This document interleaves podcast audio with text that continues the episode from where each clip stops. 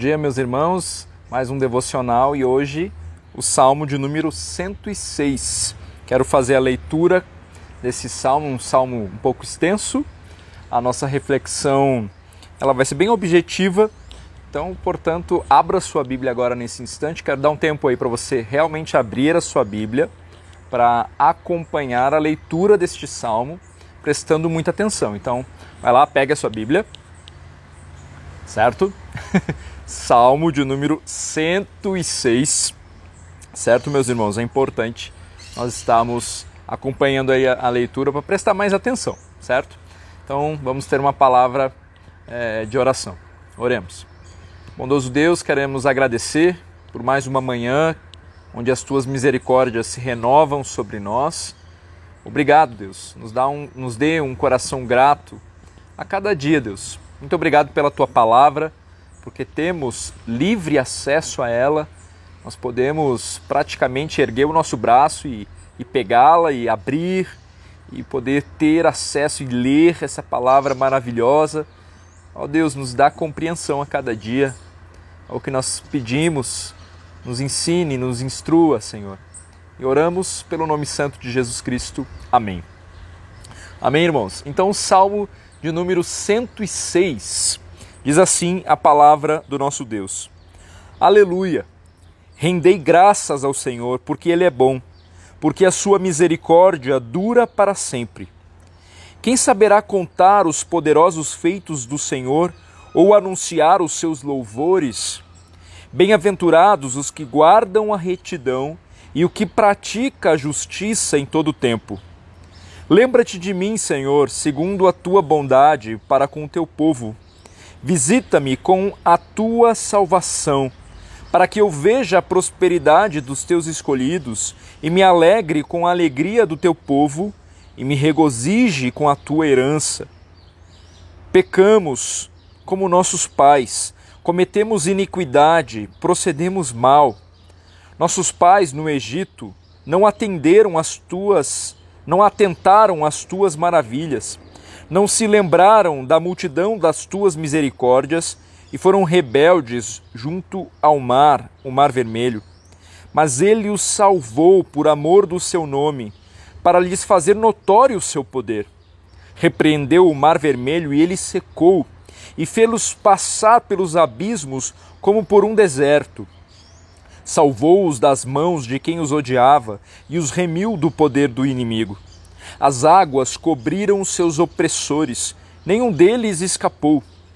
Então creram nas suas palavras e lhe cantaram louvor. Cedo, porém, se esqueceram das suas obras e não lhe aguardaram os desígnios.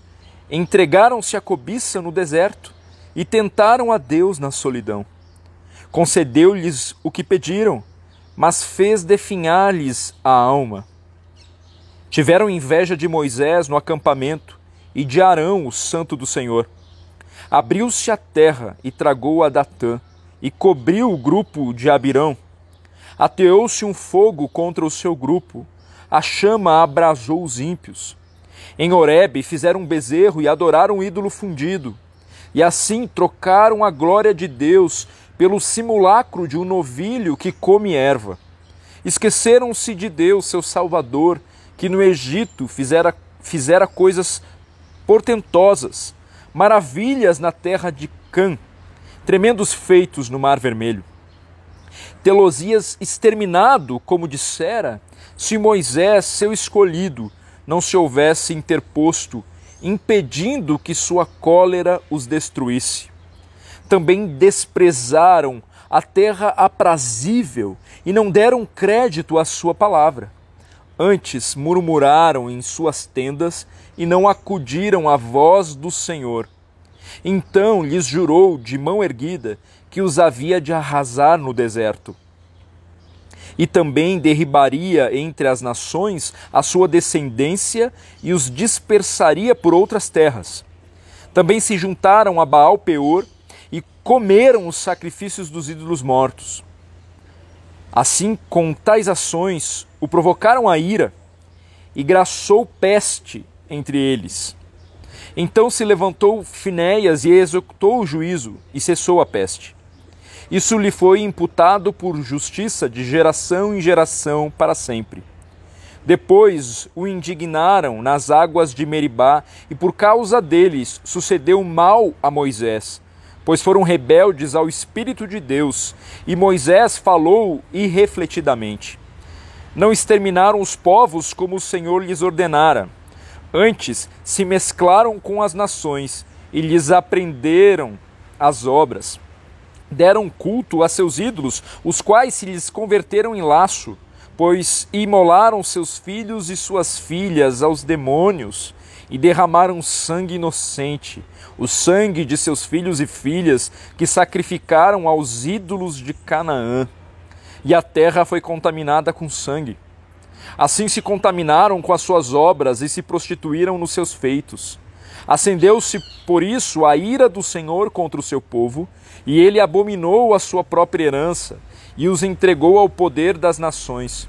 Sobre eles dominaram os que os odiavam. Também os oprimiram seus inimigos, sob cujo poder foram subjugados. Muitas vezes os libertou, mas eles os, o provocaram com seus conselhos eh, e por sua iniquidade foram abatidos. Olhou-os, contudo, quando estavam angustiados e lhes ouviu o clamor. Lembrou-se a favor deles de sua aliança e se compadeceu segundo a multidão de suas misericórdias. Fez também que lograssem compaixão de todos os que os levaram cativos. Salva-nos, Senhor nosso Deus, e congrega-nos de entre as nações, para que demos graças ao teu santo nome e nos gloriemos no teu louvor. Bendito seja o Senhor Deus de Israel, de eternidade a eternidade. E todo o povo diga amém Aleluia. Até aqui a palavra do nosso Deus. Este salmo é uma lamentação nacional que descreve a história de Israel, alternando a bondade e o poder de Deus com os atos de infidelidade e fraqueza do povo escolhido. A degeneração espiritual do, do povo neste salmo, ela fica evidente. Né? O salmo descreve, né? eles consagraram os seus filhos a demônios. Olha que ponto chegou a nação de Israel. A saída do Egito, né? É, também é descrita aqui a jornada pelo deserto, as falhas quando perto ali de, da cidade de, de Canaã, toda a corrupção quando eles já estavam lá estabelecidos, olhar para a postura de Israel diante de Deus e perceber como Deus os tratou é um bom exercício para avaliarmos o nosso coração. Hoje eu quero destacar apenas um ponto aqui nesse salmo, é um salmo que é tão rico, né? mesmo ele sendo tão rico, tão extenso, aqui daria para a gente falar tantas coisas, mas algo me saltou aos olhos aqui e eu quero destacar aqui. E seria a murmuração. A murmuração. Os versos 24 e 25 nós lemos, né? Também desprezaram a terra aprazível e não deram crédito à sua palavra, a palavra de Moisés aqui no caso, né? Antes murmuravam em suas tendas e não acudiram à voz do Senhor. A consequência dessa insensatez, ela foi já descrita ali, né, no verso 26. Então lhes jurou de mão erguida que os havia de arrasar no deserto. E nós conhecemos a história, né? Aquela geração, ela morreu mesmo. Ela não saiu do deserto ali, é, todos morreram, né? Então é de ficar de queixo caído com a oscilação do coração do povo de Israel. Eles experimentaram, eles viram com os próprios olhos o poder de Deus. Eles foram retirados do Egito, o Senhor manifestou o seu poder ali através daquelas pragas, né? E bastava um novo problema para murmuração ser evidenciada ali na sua boca com tanta rapidez né, o tempo todo, né, com rapidez eles chegavam no desprezo. É insuportável né, estar do lado de alguém que reclama o tempo todo, não é verdade? Mas o problema é quando essa pessoa somos nós mesmos e nós estamos cegos para este pecado tão devastador que demonstra o nosso descontentamento com o que Deus nos dá, com os, o plano soberano desse Deus sobre as nossas vidas, sobre as circunstâncias, sobre tudo o que ocorre.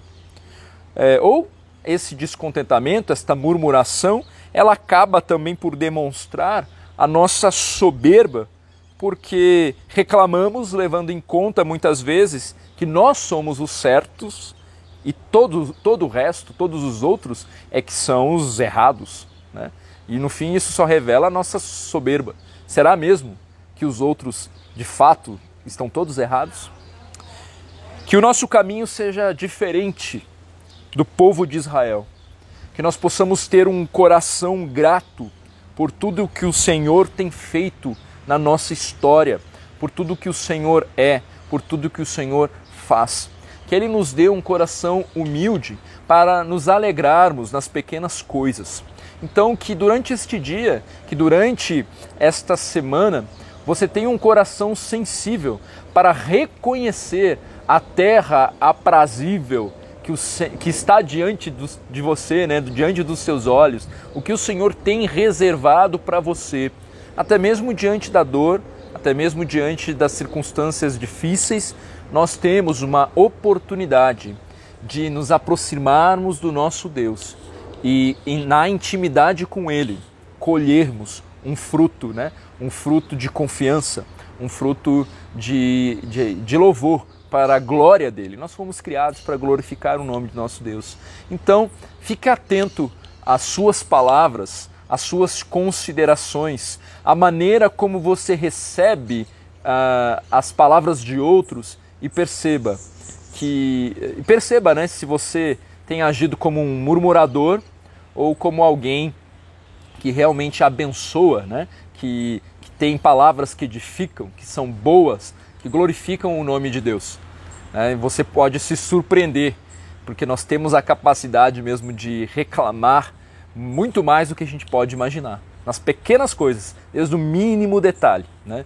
Mas nós somos convocados o Senhor, pelo Senhor para ser bênção e para ter palavra é, que edifica em todo o tempo. Né? Desde, desde o, da, da, da comida que vai à mesa, né? da, da palavra que vem do teu filho, da tua esposa, de quem quer que seja, né? Até, enfim, né? que o Senhor te dê discernimento aí para ponderar, né? Para pensar antes de falar, né? e que o Senhor encontre na verdade em nós um coração grato, porque Ele é dono da história. Nada foge do seu alcance, como nós bem temos falado, temos pensado nisso o tempo todo, né? Então que isso se reflita também num coração grato e não murmurador. Deus nos abençoe. Oremos. Senhor, muito obrigado, Senhor, por tua misericórdia sobre nós. Nós somos tão falhos com nossas palavras, porque o nosso coração abriga tanta tanta tanta discordância, Deus, com o teu plano sobre as nossas vidas. Ó Deus, tem misericórdia de nós. Nós queremos reconhecer que o Senhor tem o melhor, que o Senhor nos dá tudo aquilo que nós precisamos. O Senhor tem o controle da nossa história. Então nos dê um coração submisso e que assim, da, dos nossos lábios, nós possamos reconhecer e ter gratidão mesmo, Senhor, é, sobre tudo o que o Senhor é e sobre tudo o que o Senhor faz. E assim nós te agradecemos e oramos em nome de Jesus Cristo. Amém. Amém, meus irmãos. Deus abençoe você e até logo mais.